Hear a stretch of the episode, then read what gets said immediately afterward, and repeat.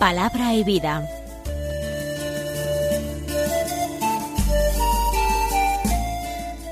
Con el padre Manuel Horta, desde Sevilla.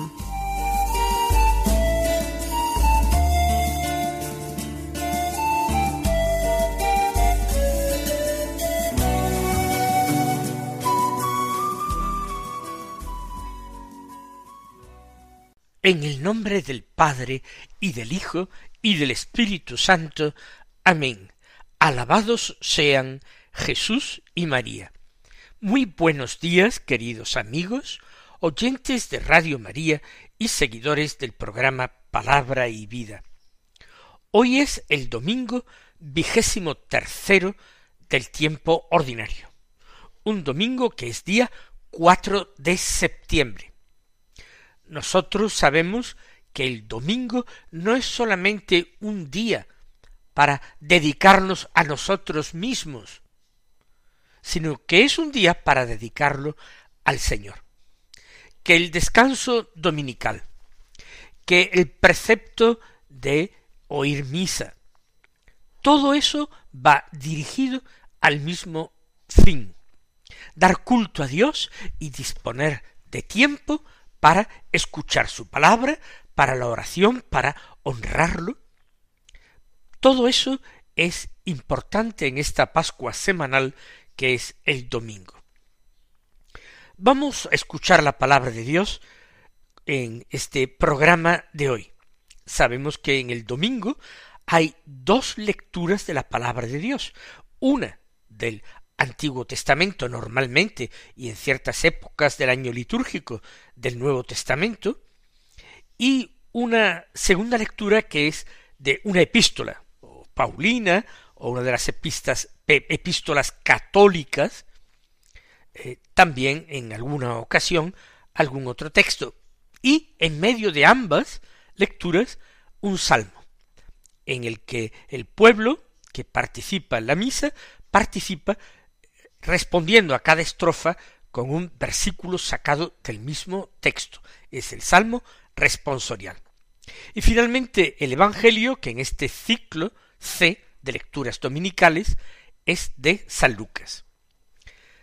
Nosotros comenzamos en orden inverso, es decir, comenzamos por el Evangelio, que suele estar siempre en relación con la primera lectura, o mejor dicho, haciéndose en los domingos una lectura del Evangelio más o menos continuada, se toma como primera lectura, sin una continuidad en la lectura de un libro, se toma algo que esté relacionado con el Evangelio.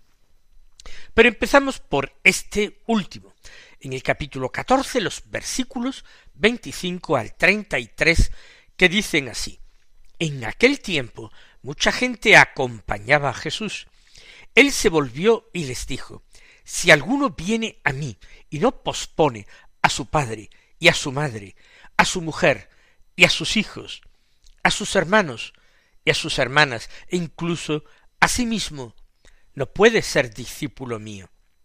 Quien no carga con su cruz y viene en pos de mí, no puede ser discípulo mío. Así, ¿quién de vosotros, si quiere construir una torre, no se sienta primero a calcular los gastos, a ver si tiene para terminarla. No sea que, si echa los cimientos y no puede acabarla, se pongan a burlarse de él los que miran, diciendo Este hombre empezó a construir y no pudo acabar.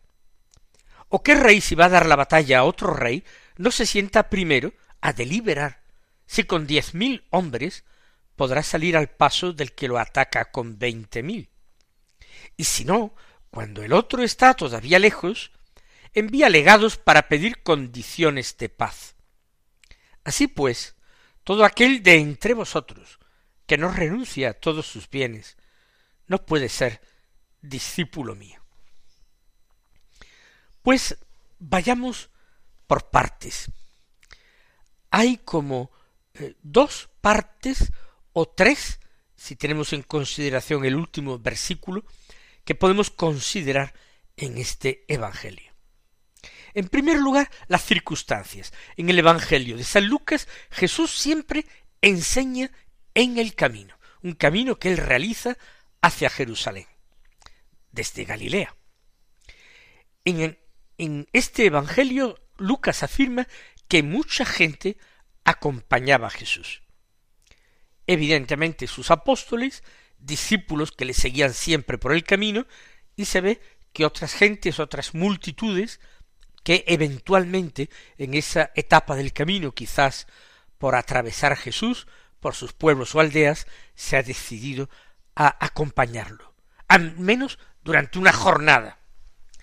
Y de repente él se volvió y les dijo, es decir, no se trata de respuesta a una sola pregunta, sino que el Señor, frente a aquella multitud, quiere dejar algo claro.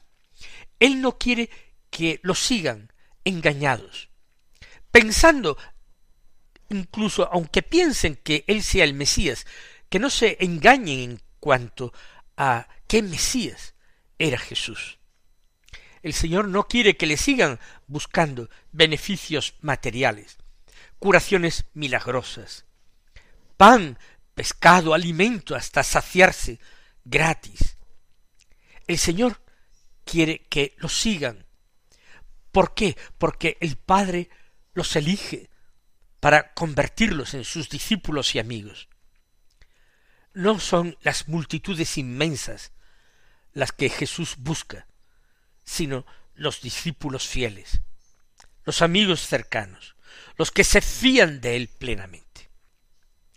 Por eso propone una exigencia que resulta tremenda, tremenda a los oídos de aquella gente hace veinte siglos, pero igualmente tremenda y casi descarnada para los hombres de hoy. Porque Jesús dice, si alguno viene a mí y no pospone a su padre y a su madre, a su mujer y a sus hijos, a sus hermanos y a sus hermanas, incluso a sí mismo, no puede ser discípulo mío. Eh, padre y madre, mujer, hijos, hermanos, hermanas. Todos los grados del parentesco estrechísimo. Pero también añade incluso a sí mismo si no se pospone uno a sí mismo, no puede ser discípulo de Cristo. Realmente entendemos las palabras que se le dirigen a Jesús en otro evangelio. Duras son estas palabras. ¿Quién puede escucharlas? Se referían a cuando eh, Jesús en Cafarnaún hace el anuncio del pan de vida. Comienza a hablar de la Eucaristía mucho antes de instituirla en la última cena. Pero estas también son duras palabras. ¿Quién puede entenderlas? ¿Quién puede aceptarlas? De alguna manera, estas palabras tienen una conexión estrechísima con el primer mandamiento de la ley. Eh, amarás al Señor tu Dios con todo tu corazón, con toda tu alma, con toda tu mente, con todas tus fuerzas. Amarás al Señor tu Dios totalmente, es decir, por encima de cualquier afecto legítimo, por encima de cualquier interés personal, por encima de uno mismo. Uno tiene que venir a Él, pero para convertirse en discípulo no basta con caminar detrás de Él. No basta con aceptarle nominalmente como maestro, ni siquiera como señor. Es preciso esa entrega total a su persona. Claro, en la ley de Dios, el primer mandamiento se refiere a Dios, ha de ser amado por encima de cualquier otra cosa. Y tiene que ser amado totalmente, con todas las potencias humanas. El corazón, la mente, todo. Lo que ocurre es que Jesús traslada este primer mandamiento de la ley de Dios a sí mismo, a su propia persona, y afirma de esta manera que eh, si alguno viene a mí, tiene que ser amado como es amado Dios por encima de cualquier otra cosa. De alguna manera, en esta primera enseñanza, Jesús está diciendo algo tan tremendo para escucharlo de unos labios humanos, está diciendo algo tan tremendo como que Él es divino, semejante a Dios, que Él es Dios mismo. Y esto, repito, escucharlo de labios humanos era muy fuerte. Jesús se está poniendo por encima de cualquier otro profeta anterior, se está poniendo incluso por delante del mismo legislador, Moisés. Jesús se está poniendo por encima de Abraham o de David. ¿Quién es Jesús? Es una pregunta que tienen que hacerse la gente que lo acompaña. ¿Por qué? Porque discípulo es no ya el que sigue materialmente a Jesús, sino el que sigue a Jesús por haber descubierto que Él es quien es. Evidentemente, para aceptar tal cosa hace falta un llamamiento especial de Dios. O lo que es lo mismo, hace falta una particular gracia de Dios que ilumine en mi interior esta verdad fundamental. Recuerden cómo a Simón Pedro en Cesarea de Filipo cuando lo confiesa como eh, Mesías y como hijo de Dios vivo, Jesús le replica diciendo Bienaventurado tú, Simón, hijo de Jonás, porque eso no te lo ha revelado eh, ni la carne ni la sangre. No te lo ha revelado ni tu inteligencia, ni tu sensibilidad, ni tu sabiduría humana, sino mi Padre que está en el cielo.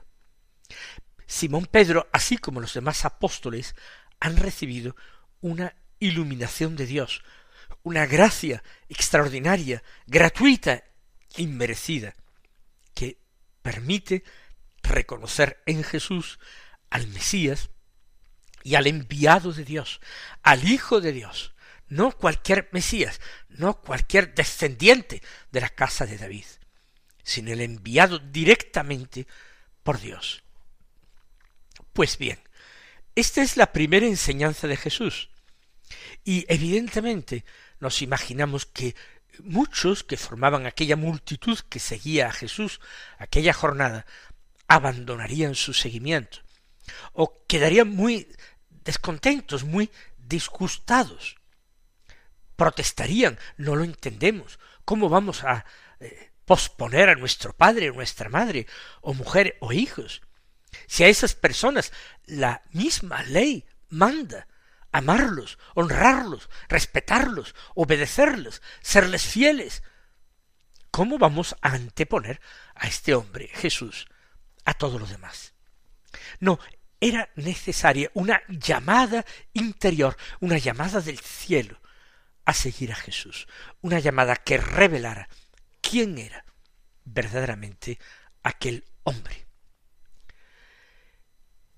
Continuación, por si fuera poco esto, Jesús añade, quien no carga con su cruz y viene en pos de mí, no puede ser discípulo mío.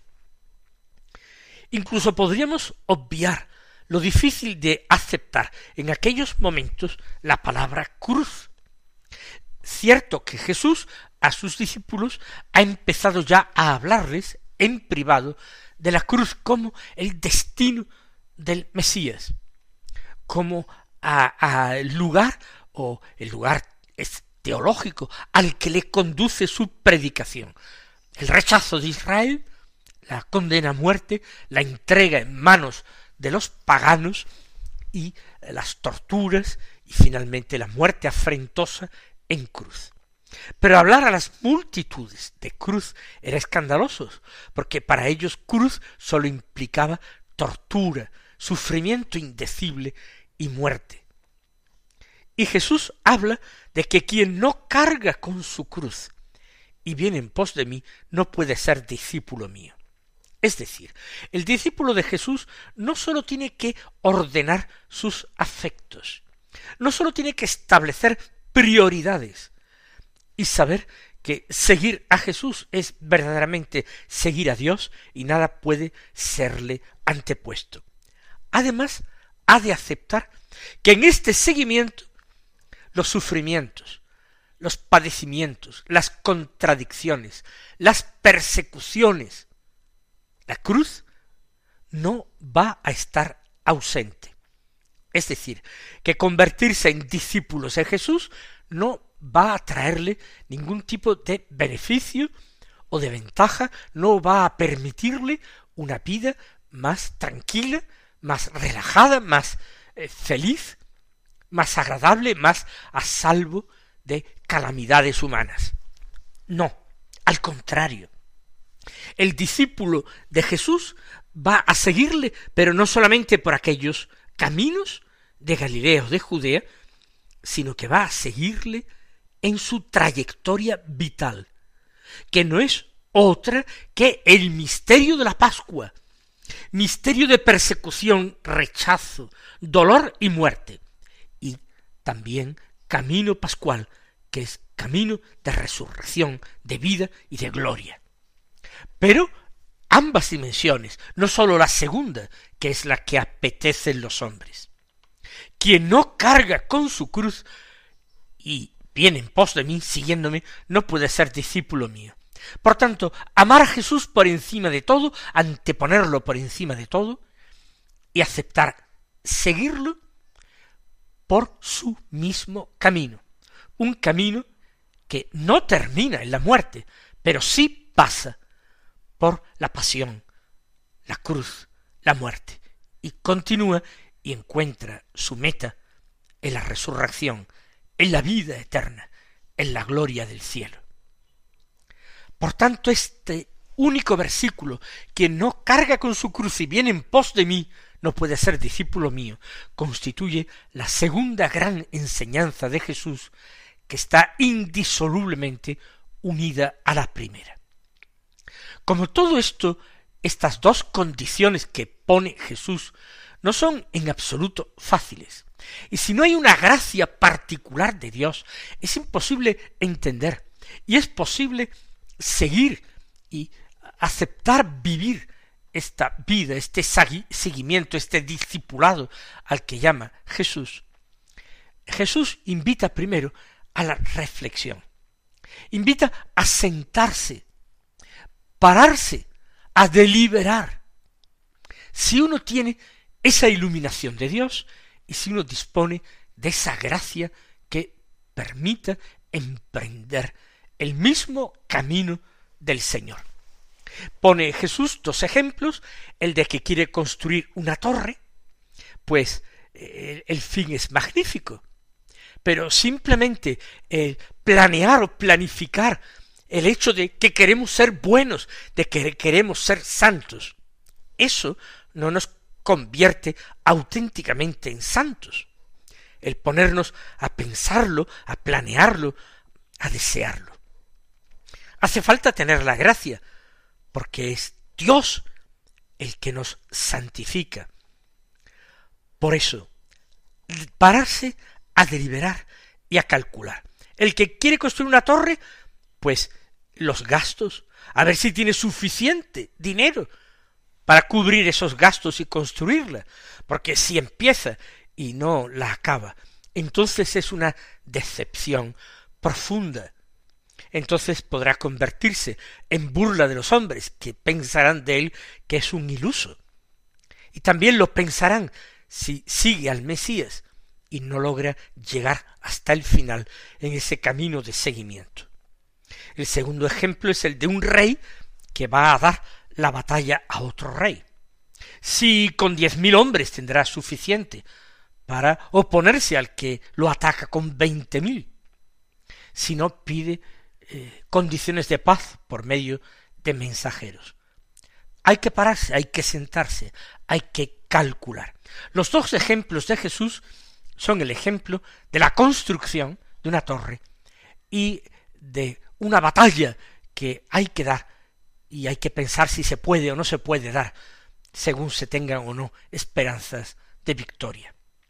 Y de alguna manera Jesús está hablando de dos dimensiones de este seguimiento suyo, de esta vida espiritual, de este camino interior, que algunos de los que materialmente le siguen son sus admiradores, sus simpatizantes.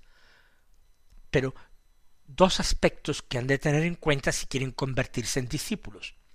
Ese camino interior, ese camino espiritual, es camino de construcción. Nosotros nos vamos eh, edificando como templo de Dios, como templo del Espíritu Santo, para albergar en nuestro interior precisamente a aquel a quien seguimos. Jesús y el Padre, y es promesa del Señor en los discursos de la última cena, tal como los narra el evangelista San Juan. Jesús dice, y el Padre le amará, y vendremos a él, y haremos morada en él. Mi Padre y yo. Hay que construir el templo santo, templo sagrado de la Trinidad Santa. Y esto requiere un llamamiento de Dios y una gracia de Dios. Siempre hay que pedirla, pero también hay que pararse, a deliberar, hay que pararse, a pensar. Hay que pensar, pero hay que rezar y hay que discernir. El segundo ejemplo es de una batalla. Y de nuevo, el discípulo tiene que considerar que su seguimiento del maestro es un verdadero combate, es el combate cristiano contra las fuerzas del mal, un combate que su maestro antes que él ha librado, un combate en el que es posible que se pierdan batallas. Sí, y no hay que desanimarse por ello. Lo que hay que procurar es mantenerse fieles hasta el final. Porque el vencedor de este combate no es el que gane todas las batallas, lo cual es algo imposible sin una gracia especialísima de Dios, que ciertamente le fue concedida a nuestra Madre, la Santísima Virgen María, Madre nuestra y Madre suya, por supuesto. Pero lo importante es alcanzar la victoria en la guerra, no en tal o en cual batalla, y esa victoria final la tenemos asegurada en Cristo, en Cristo que nos dice he vencido al diablo, he vencido a la muerte, he vencido al pecado. Esos son los dos términos de la comparación. Finalmente, eh, Jesús hace todavía en un solo versículo como un resumen de todo lo anterior. Así pues, todo aquel de entre vosotros que no renuncia a todos sus bienes no puede ser discípulo mío. Bienes que pueden ser bienes afectivos, los legítimos afectos que se pueden tener y que hay que eh, dejar a un lado para amar a Jesús sobre todas las cosas, y el bien de la propia tranquilidad, de esa paz humana y terrena que tal vez se pierda aceptando la cruz y el combate por seguir fielmente a Jesús, que es nuestro capitán. Que Él os bendiga y hasta mañana, si Dios quiere.